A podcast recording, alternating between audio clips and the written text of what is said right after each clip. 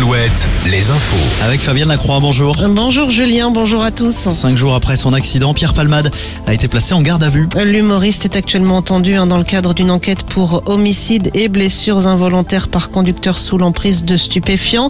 Une enquête qui a également débouché ce matin sur l'interpellation d'un homme soupçonné d'avoir pris la fuite hein, lors de l'accident alors qu'il se trouvait dans la voiture de Pierre Palmade. Un second individu est toujours recherché. Selon son avocat, il devrait très vite se rendre. Autre enquête, celle concernant l'incendie d'une maison survenue lundi dans le Finistère sur la commune de Pont-de-Buis. Le parquet de Quimper révèle qu'il s'agit bien d'un incendie volontaire. Le feu aurait été allumé par l'un des cinq garçons présents sur les lieux alors que tout le monde se trouvait à l'extérieur. Une adolescente de 13 ans avait été tuée dans cet incendie. Elle serait retournée dans la maison en feu pour chercher ses lunettes.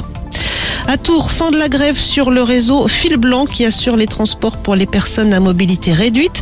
Les salariés étaient en grève depuis le 30 janvier pour demander de meilleures conditions de travail et des hausses de salaire. La réforme des retraites à la veille d'une cinquième journée de manifestation. Pas de cours aujourd'hui et demain à l'université de Rennes 2. Les cours ont été annulés ce matin par la direction.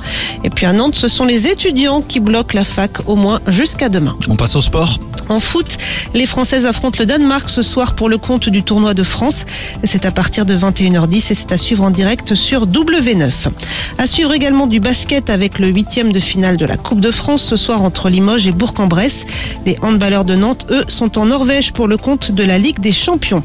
Ligue des champions également pour les volleyeurs de Tours qui doivent absolument gagner et décrocher le Golden Set ce soir en Allemagne afin de se qualifier pour les quarts de finale. Merci Fabienne, à tout à l'heure. 18h, un nouveau point sur l'actu sur Alouette.